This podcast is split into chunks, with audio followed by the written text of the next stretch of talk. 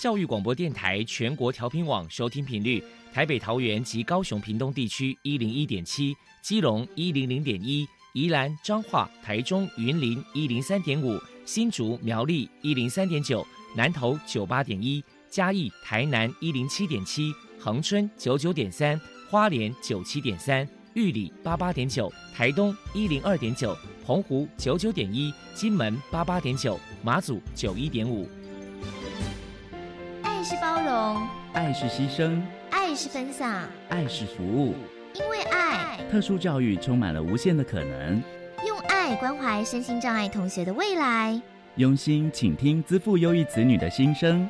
欢迎老师、家长、同学们，大家一起加入特别的爱这个大家庭。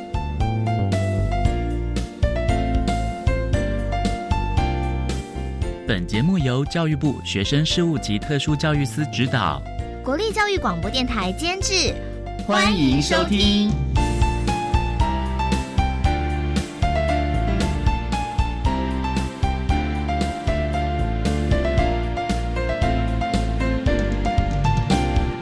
因为爱，我们在空中相会，欢迎您再度收听特别的爱，我是小莹。这个节目在每个星期六和星期天的十六点零五分到十七点播出。在今天节目中，将为您安排三个部分。首先，在“爱的小百科”单元里头，波波将为您安排超级发电机单元，为您邀请中华民国学习障碍协会的。秘书长刘永林，刘秘书长为大家介绍二零二一学习障碍者联合画展的相关资讯，希望提供家长、老师可以做参考。另外，今天的主题专访为你安排的是。爱的搜寻引擎为您邀请建国科技大学资源教室的钟惠美辅导老师，为大家分享换一种学习策略及方法，谈高等教育阶段学习障碍学生学习及辅导支持服务的经验，希望提供家长老师可以做参考。节目最后为你安排的是爱的加油站。为您邀请获得一百零九年优良特殊教育人员荣耀的彰化县北斗国民小学资源班的叶志伟老师，为大家加油打气了。好，那么开始为您进行今天特别的爱第一部分，由波波为大家安排超级发电机单元。超级发电机，亲爱的家长朋友，您知道有哪些地方可以整合孩子该享有的权利与资源吗？无论你在哪里。快到发电机的保护网里，特殊教育网网相连，紧紧照顾你，一同关心身心障碍孩子的成长。Hello，大家好，我是 Bobo。今天的超级发电机，我们特别邀请到中华民国学习障碍协会的秘书长刘永宁女士，来跟大家介绍一下协会所举办的学习障碍者联合画展。首先，我们先请秘书长介绍一下。中华民国学习障碍协会举办的“超越自己，幸福会爱 ”The To Draw 学习障碍者联合画展已经有许多年的经验，谈谈当初举办的契机还有目的是什么呢？这个活动将近二十年了，一开始的时候其实是孩子的在校成绩学科其实并不是很 OK。那我们就想说，孩子们有一些能力其实是不错的。我们协会有开一些诶绘画班，然后一段时间之后，觉得诶孩子的画其实是蛮好的，然后我们就为他们开画展。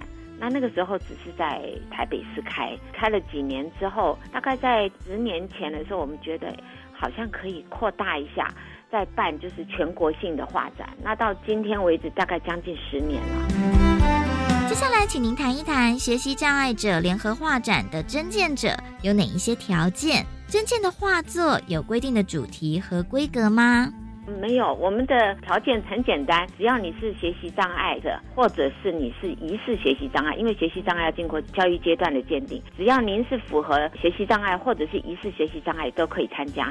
那我们有分组别，是有分成国小组、国中组、高中组跟大专组。没有一定的规格，您想要画什么都可以。但是我们有一个条件，就是我们是希望平面的、立体的，就是因为展场的场地的关系，所以我们目前还没有开放立体的这个部分。再来，我们请您说明一下学习障碍者联合画展的评审方法，还有奖励方式是什么呢？我们有找专业的美术老师，为什么会找这位专业的美术老师？是他曾经带过很多学长的孩子，就说他有在学校教过，在学校的资源班里面有教过，所以他对学长的孩子的一些状况他非常的清楚。那我们除了找专业的美术老师之外，我们有找一些一般的学者专家，就是他平常对绘画都很有兴趣，然后也是专业科系毕业的。我们是总共分成四组嘛，那我们每一组有分成特优、优选跟佳作。还会再选出两个，就是艺术奖，就是说我们觉得他的画作艺术表现其实是超出很多，那我们不想让他们占了其他组别的名额，就是把它单独出来，然后让其他的同学有更多一点的机会，所以我们有单独有两个名额是给艺术奖，那我们有颁发礼金跟奖状，还有一些奖品这样子。如果学生有兴趣的话，学习障碍者联合画展的报名方式是什么？其实参加画展报名有一些资料，其实是有点复杂。那但是您可以上我们协会的网站，打一个社团法人中华民国学习障碍协会，那里面我们网站里面就有一些该准备一些什么的。其实从现在可以开始收件了，收件截止是到十月二十号，由戳为平，不限主题，然后只要平面的话都可以，然后也不限制说你是要用水彩啦，通通都可以，那也不限稿件。大小也不限，但是我们有一些基本上的都会在我们的网站上都会写的很清楚，就是我们简章里头都有。接下来我们就请秘书长来介绍一下今年学障画展展览的时间跟地点是在哪里呢？分三个场地，一个是台北场，一个是新竹场，然后一个是彰化场。其实第一场其实是在新竹场，是在清华大学的南大校区。然后第二个场次是在国立彰化师范大学至善馆地下一楼。最后一场时间最长，我们是在台北，就是国立台湾艺术教育馆美学空间一楼，那就是在建国中学的对面那边。那我们第一场的时间就是在新竹的清华大学是十一月二十九号到十二月五号，然后在彰化的是十二月七号到十二月十号。最后一场是在台北的话，是十二月十五号到明年的一月四号为止。请教一下秘书长，举办学习障碍者联合画展已经有许多年了，您遇到最大的挑战跟困境是什么呢？挑战的话，就是我们虽然尽量的发通知，但是我总觉得应该有很多学校学生不晓得有这个活动。那我们也是利用各种管道来做宣传。可以让大家就觉得说啊，我们有办这么一个活动。那因为我们每年办的时间都差不多是在年底，其实已经行之有年，所以大家大概都很清楚。知道这段时间，那比较麻烦的就是说，我们想要把这个资讯送到每一位的手上，其实是困难度是很高，因为学上的学生其实人数是相当多的，没有把握说，我我们虽然也透过县市政府、透过学校，然后也透过各个只要我们能够想到的地方，我们都有发讯息，但是我想。办活动的单位很多，所以不见得大家都可以收得到这个讯息，所以这也是我们比较觉得有点遗憾，就是说，哎，其实还有很多同学其实是不晓得有这个活动。我们的困难的地方就是的募款很辛苦，虽然跟国教署有申请经费，但是这个经费都是用在场地费、运输费，然后展板的租借费用。这个展板租借其实费用非常的高。对于颁发礼金啊、奖状啊、奖品这些，我们其实都要额外再募。那我们也希望每一位参加者都能够最起码有一些奖品可以领，所以我们也非常感谢金石堂这几年来，他都有赞助我们一些奖品，然后还有一些美术社，他也有赞助我们一些画画的一些，不管是。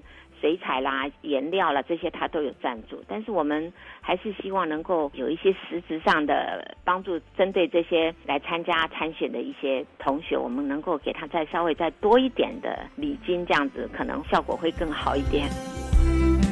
最后，您还有什么样的话想要传达的呢？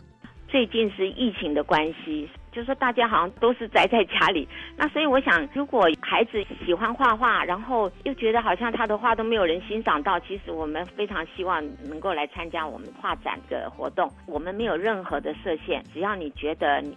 想到什么都可以画，反正宅在家嘛，也不能做什么，就画画好了。那我希望我们今年的画作可以多收一些好的作品，然后让大家多多看到我们学习障碍的孩子他们的一些能力、他们的一些优势，然后他们的一些潜能。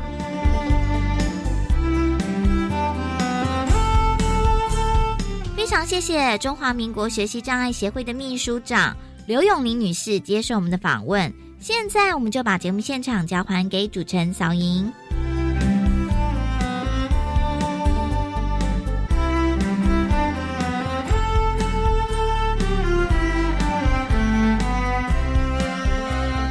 谢谢中华民国学习障碍协会的刘永年秘书长以及波波为大家介绍了二零二一年学习障碍者联合画展的相关资讯，希望提供大家可以做参考。您现在所收听的节目是国立教育广播电台特别的爱，这个节目在每个星期六和星期天的十六点零五分到十七点播出。接下来为您进行今天的主题专访，今天的主题专访为您安排的是。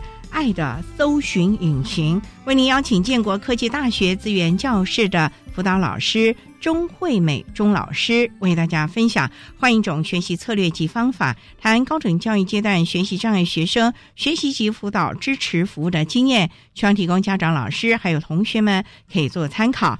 好，那么开始为您进行今天特别爱的主题专访，爱的搜寻引擎。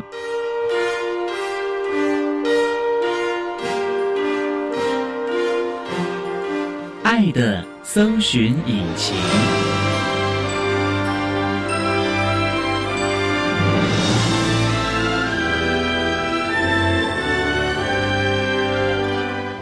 今天为大家邀请建国科技大学资源教室的辅导老师钟惠美钟老师，老师您好，您好。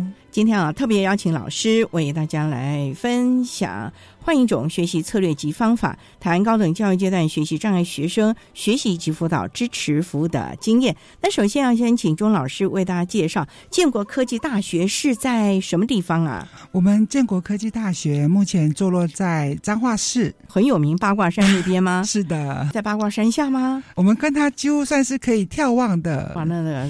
地点非常的好，好，那学校大概成立多久啦？我们学校是从建国工专工专起身的，是的，然后再转型为科技大学工学院是最早，后来又和其他的科系跟院所，所以说是一个以工科为主比较强的一个学校了啊。是，那目前学校大概有多少系所？因为既然升格为科技大学了，是的。我们有四个学院，然后有十七个系，除了功课，应该还增加了很多了吧？是啊，我们学校有管理学院、生活科技学院、工学院，还有外语学院。全校大概多少学生？将近一万了吧？是啊。我记得学校好像是在半山腰，是不是？其实我们建国科大是在山上，从半山腰开始的山上，整个山都是我们的风景很优美喽。是是是，还蛮高的。好，那全校目前有多少身心障碍的学生在建国科大就读啊？就我们这学期计算的话，我们学校资源教室的学生有一百五十四个。哦，那很多喽。嗯，是在比例上是比较多的。每个障碍类别都有喽，主要还是在心智障碍类为主，当然也还有肢体障碍、行动不方便的学生。行动不方便的智障的孩子，您刚才不是讲说在半山腰是的山上开始嘛？那他们交通，你们的无障碍怎么样啊？我们虽然是。在山坡上的学校，但是我们在无障碍部分，我们各楼层都有符合教育部无障碍的规定。其实，在食衣住行的部分，相对没有问题的。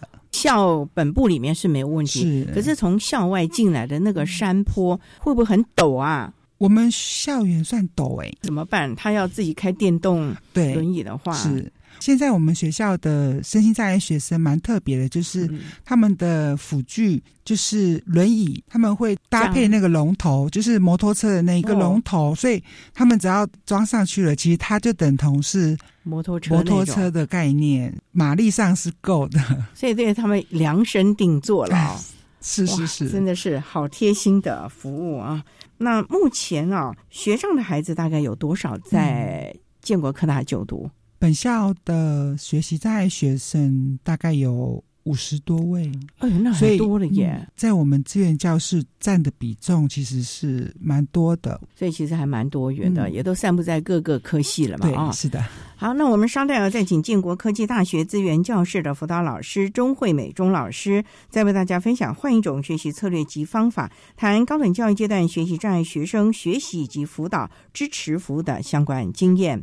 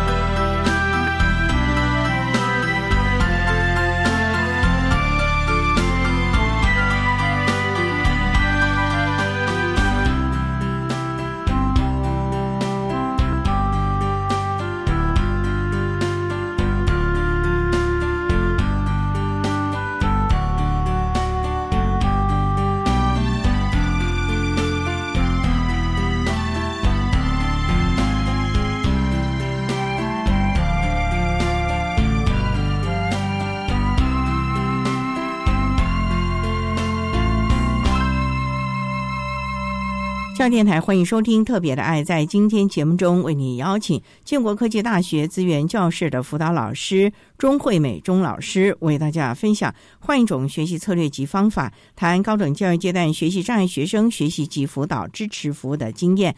那刚才要钟老师为他简单的介绍了建国科技大学的相关资讯，也为他提到了目前呢有五十四位左右的学习障碍的孩子在建国科技大学就读。我想请教钟老师，您从事我们资源教师辅导工作大概多久了呢？我在资源教师服务大约有十四年到十五年左右，因为有转换了一些学校，包括国立学校、技职学校跟医师学校。所以在接触身心障碍学生的部分，经验上还算可以。老师，您本身是学习辅导的呢，还是特殊教育有关的？呃，我在大学的时候是读心理系，因缘机会接触到身心障碍的学生。因为助人工作其实是没有分障碍分障碍类别，还是一般生还是特殊生的。那刚好有因缘机会可以接触到身心障碍的学生，所以后来在特教服务了十年左右之后，觉得我应该要再多充实特教职能，所以我再去了嘉义大学的特殊教育研究所进修。我希望可以在资源教室为身心障碍学生的多一点的专业跟心理。所以您的咨商心理的专业就可以针对我们的孩子提供了很多的支持服务喽。是是是，孩子会不会很喜欢来跟你谈心？我常常自己开玩笑的说，啊，要找钟老师是要拿号码牌的。可见你多热门了。孩子常常跟我说话，总是。停不太下来，不管是生活上的啦，或者是跟老师上课的部分，那当然常常也会提到一些学习上的困难，尤其是学习障碍的学生，他们会有点担心，甚至觉得我的任课老师好像不太知道我的需求，哎，所以会希望钟老师你赶快帮帮忙吧。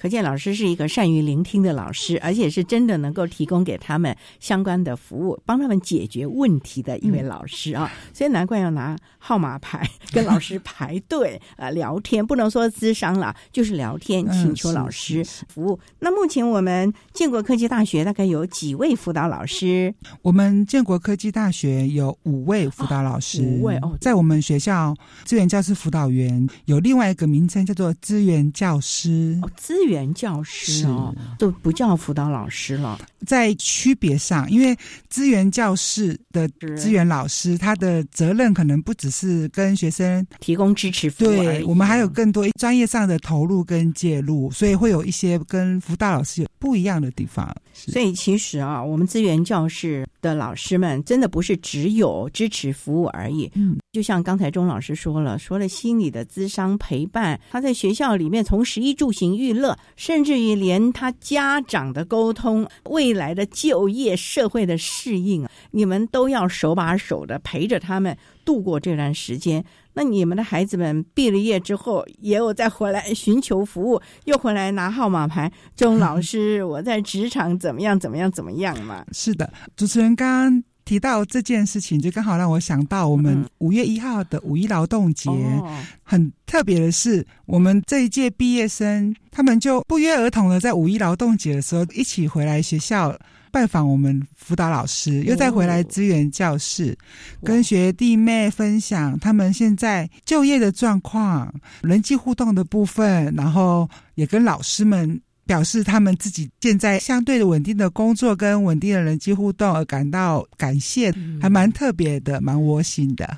听起来我也替你们觉得好窝心啊！因为孩子们毕了业了，算是去年六月毕业了，今年五 月一号劳动节还会回来看看老师，而且重点是也愿意把他们的经验跟学弟妹们分享啊。是的，我觉得这也就是一种非常良好的传承互动了。资源教室的辅导老师真是辛苦了。好，那我们稍待要再请建国科技大学资源教室的。辅导老师钟慧梅钟老师再为大家分享换一种学习策略及方法，台湾高等教育阶段学习障碍学生学习及辅导支持服务的相关经验。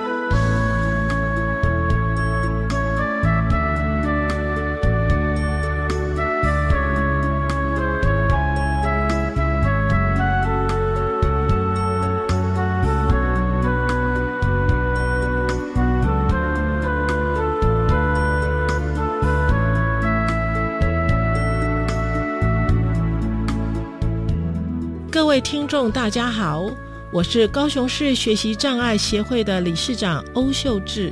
针对身心障碍学生职业教育的教学策略，我想要呼吁家长跟老师要赏识他，就是看到他的优势；要鼓励他，就是他有小小的进步，就要把它标明出来；要陪伴他。跟他一起度过困难，最重要的是要等待它，因为可能要等待几年，它才会长出美丽的花朵。最后，我要用卢苏伟先生的一句话跟大家一起勉励。他说：“绝对没有笨的小孩，只有不一样聪明的小孩；也没有学不会的小孩，只有学习方法不同的小孩。”还有一位世界潜能大师安东尼罗宾，他说的：“唤醒心中的巨人。”每一个人内在都有一个巨人，这个巨人要被唤醒，非常重要的一把钥匙就是自信心。自信决定一切，相信你自己最棒，赏识你自己。只有孩子相信自己很棒很好，他才愿意为自己做很大的努力。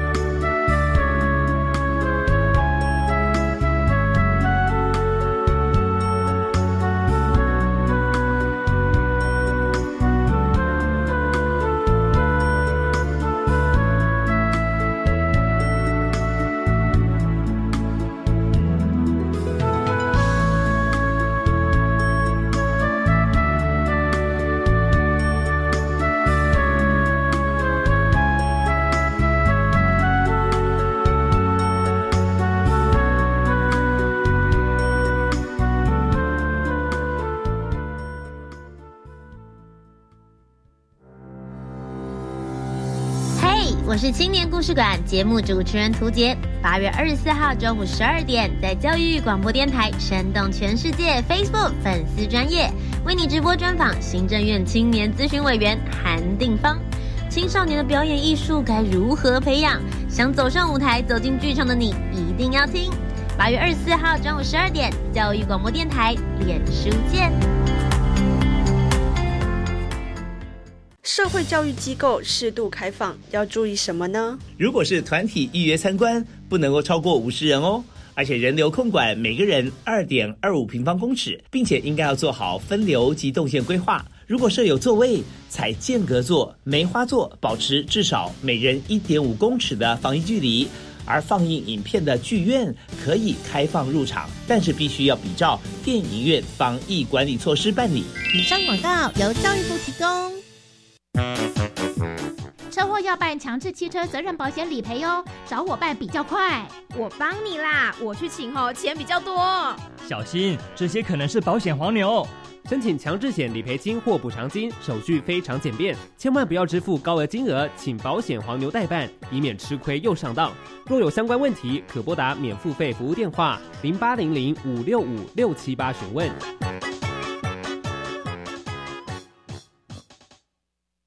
管那么的水，落嘎西木啊！大家好，我们是 OK 合唱团。您现在收听的是教育电台。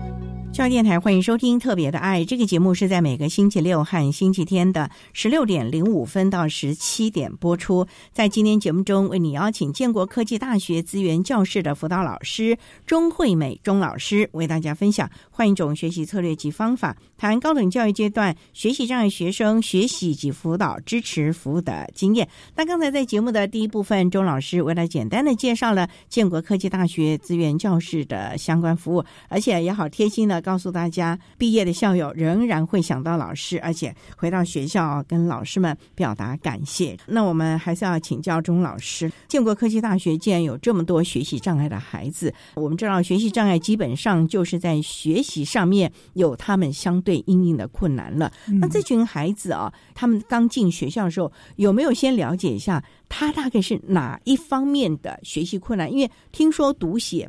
尤其像这种科技大学，有很多要操作的啦，原文书啊，甚至于大学要分组报告，要 PPT 啊，又要讨论啊。新生一报道，有没有先？我们不要说是这个震撼弹了啊，可是起码先让心理建设一下吧。是的，跟各位听众报告，我们在大学，尤其是在大一新生要来就读的时候。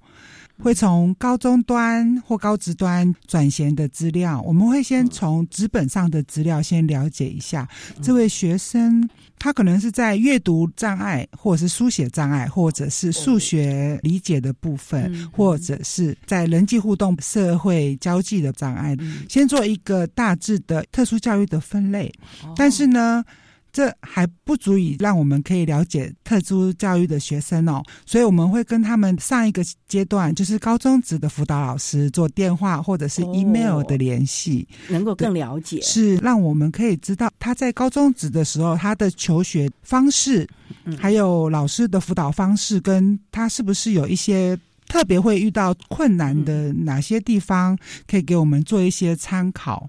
接下来就会约我们的学生还有家长先来学校看看。哎，对对，从我们跟他的对话，还有填新生入学的一些资料互动上，就可以了解。我们也顺便可以进一步的从。互动上去评估他的特殊教育的需求，跟他的功能分析。嗯，是那你们先会跟系上沟通一下，这个孩子可能会有些什么学习需要协助的地方，其系上的老师啊，或多或少的私下来协助一下呢？这个部分在大专校院是一定要做的，而且是个别化的。我们为每一个身心障碍的学生，特别是学习障碍学生，因为他们的。特殊教育的需求其实比较是隐性的，没有办法从外观上就可以看到他的特殊需求的状况之下，我们就更需要跟导师跟系上联系。我们会在学校开学之前，会跟系上的技师还有导师说明一下这位同学他的需求是什么，老师可能特别要在。口语说明的部分，或者是在纸本通知的部分，会需要一些调整，或者是更浅显易懂的方式去提醒我们的身心障碍学生。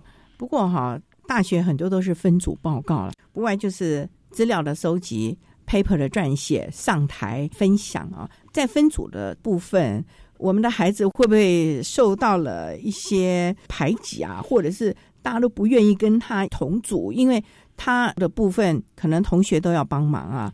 是的，诚如主持人所说的哦，身心障碍学生，特别是学习障碍的学生，他们在系上任课的分组上，其实是很有困难的，需要老师用一些技巧。我不是特别帮助你哦，我只是在帮我们全班的同学做一个分组的方式，可能用学号的单号啦，或者是做第几排的第几个跟第几排第几个，就变成一组喽。这部分是一种无形的协助，让这个环境友善，这个其实是蛮重要的。只是说，因为我们学习障碍学生有一些是阅读上的障碍，对，有些是书写理解上的障碍。比较特别的是，我们大专校院在教学上已经是很活泼、很多元、很多元化了。所以呢，我们最重要想要说明的就是。多元化、弹性的评量跟教学，如果他们的内在能力差异太大，譬如说，他们如果用纸本、用笔试的方式，没有办法呈现出他们学习的成果，那么不能写，那是不是可以用说的？对哦，不能说，那是不是可以用做的？这个部分我们就会跟系上的老师、跟任课老师更进一步的去说明这件事情。一次做不完，是不是可以分三次做？因为多元化的评量，主要就是评量出学生在课堂上是不是真的有学习到老师所教的。那既然学习到的话，评量的方式是不是可以多做一些弹性跟多元化？这个部分就会是我们特殊教育核心的精神了。对，这点很重要，因为多元评量嘛，每个人都有他。可能适合的方式了，而我们最重视的其实是这个孩子到底学到了什么东西。老师所授课的内容，他是不是真的能够应用了？那当然了，也因此让同学们也互相的学习了协调、沟通，甚至于团队合作精神。是，我觉得刚才啊，老师你提到的，像这个用学号啊或者座位，我觉得这一点的方式蛮好，就不是说啊几个好朋友你们自己揪组，因为这其实在社会职场。上很多是任务指派的，你根本不能选择你的队友，所以有时候碰到猪队友啊，或者是这些情形啊，总是要知道怎么样的协调沟通，任务达成。我觉得这其实在学校就开始也在训练一般的孩子了。这样子，建国科技大学实施以来，一般孩子对于分组这个部分，应该也都可以接受了吧？我们还是会跟一般的学生互动，尤其是我们资源教室的学生的同学哦，他们在不管是分组报告啦，或者是用优势能力，就是我们学习障碍学生的优势能力来做分组的分工，这个部分他们已经算是蛮熟稔的。他们其实是还蛮熟悉，并且很愿意接受这种分组之后的小分工，用优势能力，而不是去用他比较。不擅长的能力分工，这点非常的重要啊，因为这个也就是一个社会的小缩影了啊。好，我们稍待再请建国科技大学资源教室的辅导老师钟惠美钟老师，再为大家分享换一种学习策略及方法，谈高等教育阶段学习障碍学生学习及辅导支持服务的相关经验。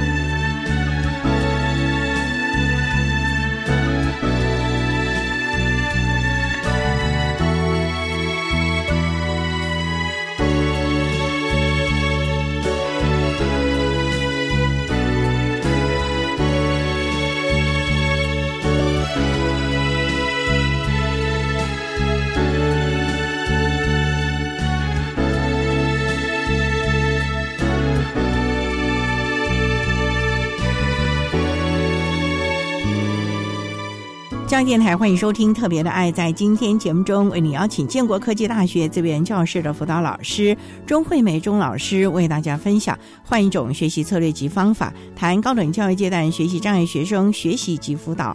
支持服务的经验。那刚才要钟老师为大家分享了建国科技大学啊，针对学习障碍的孩子们，系上还有一般同学们的支持服务，甚至于大家一块合作学习。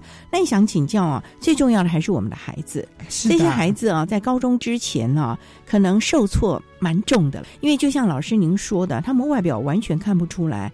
他们有任何需要协助的地方，而且甚至学障孩子还聪明伶俐，嘴巴能讲得很，沟通表达能力好得很，所以常常会让人有点错觉。可是事实上，他们自我的认同，甚至于过往以来在学校因为平凉啊、成绩的不好、同台关系，其实我觉得到了高等教育阶段。他们或多或少会把那些的阴影带到学校。这个部分呢，老师在一开始有提到要有号码牌跟您聊一聊的啊。这个部分想请教，你是要怎么样的来陪我们的孩子达到自我认同，甚至于能够自我接纳呢？我在想说，与其讲一些学习障碍比较抽象的一些学理啊，那么我们就用一个我现在手上的学生来做一个分享。这位小黄，但他已经一年半，将近两年了。然后他是我们设计学院的学生，他有阅读理解的困难，但是因为在设计上，他需要很多具体的操作。跟分组的活动，所以我们有帮他申请了协助同学，会在科目上给他做协助。当然，我们每学期的期初开学之后，都会为他去系上跟导师还有任课老师、系主任开一个 ISP 个别化支持计划的会议。跟老师们讨论他这学期有什么课，他的课可以分段或减量，或者是说我们把笔试变成实作做一个呈现，用这个方式来告诉老师们我们怎么样可以帮这个小华。但是有一个部分就是刚刚主持人提到了。他们的自尊自信的部分，在自我接纳的部分，我很能够直接的感觉到，我们小华他对自我的认同其实很薄弱，他对自己其实。很没有信心哇！所以你们给他的支持配套，他可能也都不太愿意接受，觉得你们就是可怜我。嗯，其实他知道自己在学习上常常受挫，他的注意力也不集中，所以他会需要很多很多的提醒。所以呢，我的辅导策略的第一步就是跟他当朋友。这很重要哦，因为我不再是老师，而你也不再是学生，所以什么话都可以说。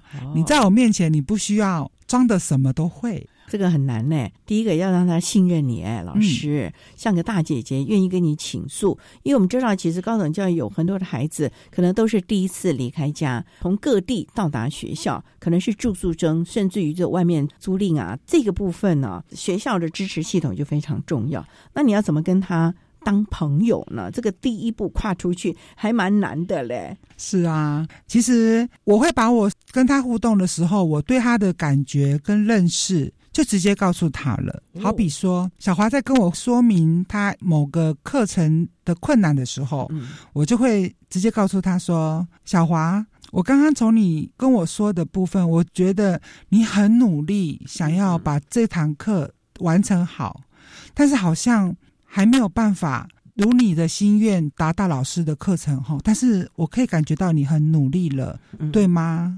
他也会心有戚戚焉哦。那么我们之间就卸下了攻防，他就会发现，在我面前。他不太需要伪装，是的，他也能够相信我有一定的程度可以帮忙他理解他，是的，所以这个部分也是一个非常重要的概念。我们稍待啊，再请建国科技大学资源教室的辅导老师钟惠美钟老师，再为大家分享换一种学习策略及方法，谈高等教育阶段学习障碍学生学习及辅导支持服务的相关经验了。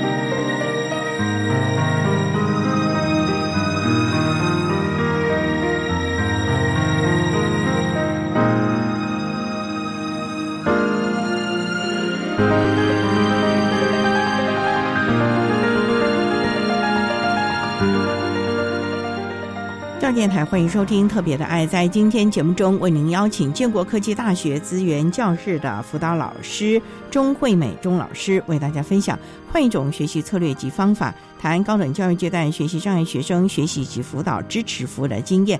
那刚才啊，钟老师为大家分享了一位学习障碍的同学小华，你跟他博感情，让他在你的面前卸下了心防。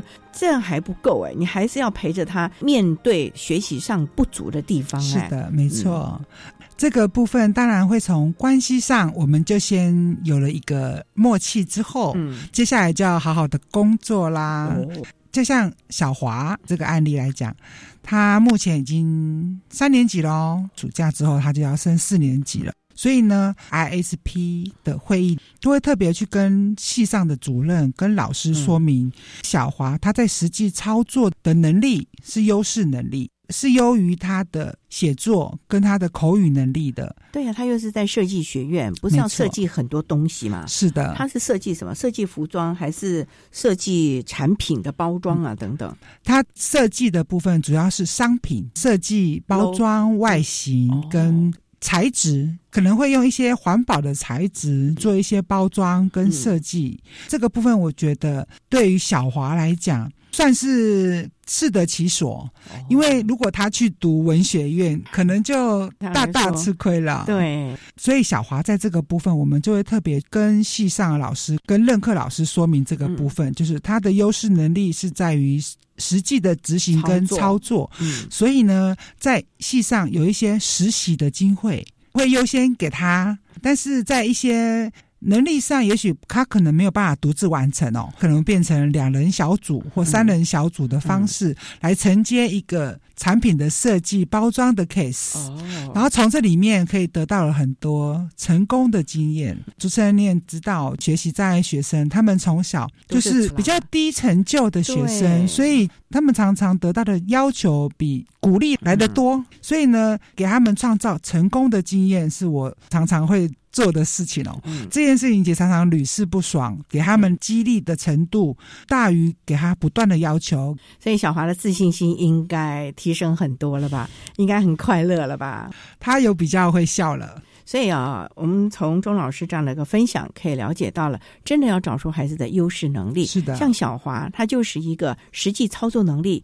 比较好的孩子。那我们当然就尽量的找一些机会给他，甚至于可能他将来的就业取向也可能。会到一个什么设计公司啊，做产品的设计、包装啊等等的了吧？是不是你们也开始让他认清，他可能可以往这方面发展了？是的，其实我跟小华常常会讨论所谓的生涯规划，哦，这是一定要讨论的，因为他的表达比较不流利、不顺畅，所以我们常常会。花比较多的时间在生涯规划的探讨上，像之前小华也跟我讲过，他想要升研究所。当然，我觉得这也是很好的事情。但是我跟他在做沙盘推演的时候，跟未来可能实际上会遇到困难的时候，小华评量了自己的优势能力跟学习上的困扰，跟他的生涯规划。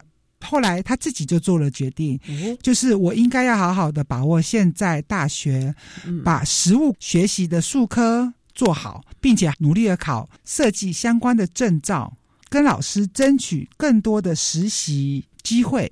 至于之后到了职场，他觉得自己在某个专业上有所不足，可以做一些在职进修。那个时候就知道自己需要的到底是什么。是的，不过最重要的就是眼前先让自己在就业的方面和实务操作方面能够更积极，而且更完备他的能力了啊！我想这个部分也是要跟孩子沟通了。可是家长我们也知道，台湾的家长啊，为孩子决定太多了。那这个部分，小华的父母，你们有没有跟他？商量一下，或者是沟通一下小华的状况呢？小华的父母亲，我们一直算密切的接触了。我们讨论孩子的升学或者是就业，都是一起想要帮助孩子。对，所以呢，我们一定要达到这样子的共识。对，就好像之前我必须要跟学生混在一块儿，然后让他觉得我就是个大姐姐，不是来教训你的。所以呢，我们有了这个共识之后，我们同样的，我们跟家长也是要达成这样子的共识。我们就是要帮小华去面对，让他的人生更好、更灿烂，不再是学习不利的或者是低成就的学生。他有他的优势能力，而他的优势能力应该被看到。这件事情跟父母亲是会有一些共识的，所以呢，父母亲也会给。小华更多的自由度，尊重他的选择，并且变成他有力的后援部队。对，这点非常的棒。其实啊。家长永远是孩子最后的一个避风港和支持的一个资源了啊。那问题就是，家长能不能够真正的了解孩子的需求在什么地方？这个部分可能真的就要跟我们资源教师的辅导老师来共同的合作了。当然，也有待于我们的辅导老师呢，要多费点心了。那这么多年来啊，建国科技大学，我们学长孩子的就业状况如何啊？我们建国科技大学的。身心障碍学生，他们的就业率其实不低的哦。我们每年的就业调查大概都是七八成是有在就业的。当然，这个就业的部分还是会有分产业链，还有。职种还是会有一些相对的差异，也不同啦。是，还是会有一些差异的。那如果针对学习障碍的学生，因为他们毕业之后，他们的身心障碍的身份其实是就没有了，所以其实他们相对于有身心障碍手册的学生，他们是比较没有资源的。这就是为什么他们在学期间，我们会特别的注意他的人格培养跟他技能的养成，因为他毕业之后，他就得靠他自己了哦。对，是。但是呢，我们有一个小技巧，在我们彰化，会让学生在毕业的那一个学期，就把他的资料给当地的就业服务员，就服务员会按照我们学生的状况提供一些协助。他有可能评估了我们学生的能力之后，因为他没有身心障碍手册，所以其实，在劳工局他的资源是没有那么多的。但是我们会跟学校当地的救服站救服员合作，他们也愿意更细致的给他们一些就业的媒合跟职业的训练，让他们更顺利的就业。寻找职缺，协助他们做面试的部分，还有做职前的训练，还有职前的团体，让他们知道学校跟社会跟工作是不一样的，所以你要做好一些心理的准备。这个部分给他们做一些帮忙。不过最重要的还是在就学期间，让他把所有的能力都尽量的齐备了，这才是一个最重要的。因为就像钟老师说的，学习上的孩子。毕业之后，他的身份证明就没有了，他就和一般人一样的，必须面对社会各项的职涯的挑战了。是的，所以这点，我们的学上的孩子真的要有这样的一个认知，你要把握，可能高等教育是你最后的一个教育阶段，你要好好的在这个阶段。把你的能力，甚至知道你的优势能力在哪里，好好的去发挥了啊！对，好，那我们今天啊，也非常的谢谢建国科技大学资源教室的辅导老师钟慧美钟老师，为大家分享了换一种学习策略及方法，谈高等教育阶段学习障碍学生学习及辅导支持服务的经验。非常谢谢你，钟老师，谢谢主持人。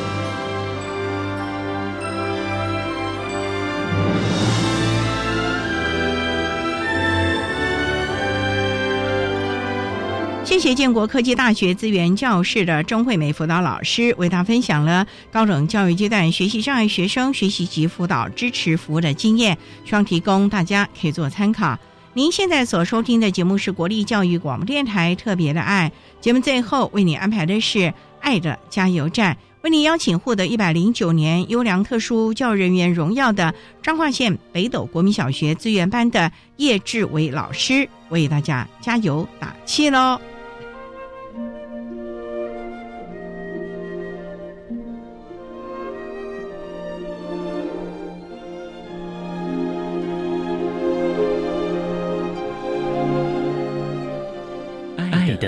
加油站。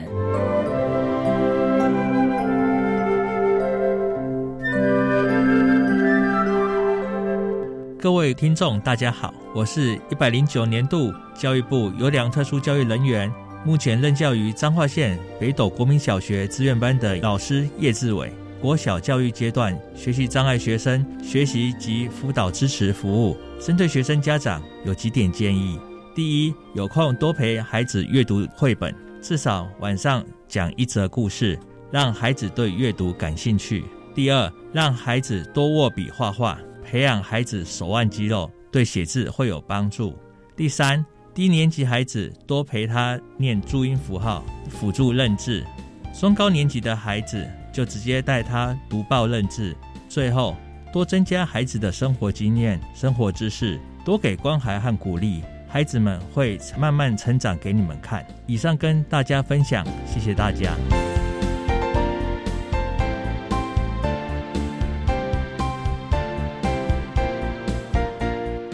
今天节目就为您进行到这了，感谢你的收听。在下个星期节目中，为你邀请国立彰化师范大学附件资商研究所的所长王敏航教授，为大家说明兴趣能力优先考量，谈生一战学生职业转型重点策略及注意的事项，希望提供大家可以做参考。感谢你的收听，也欢迎在下个星期六十六点零五分再度收听特别的爱。我们下周见了，拜拜。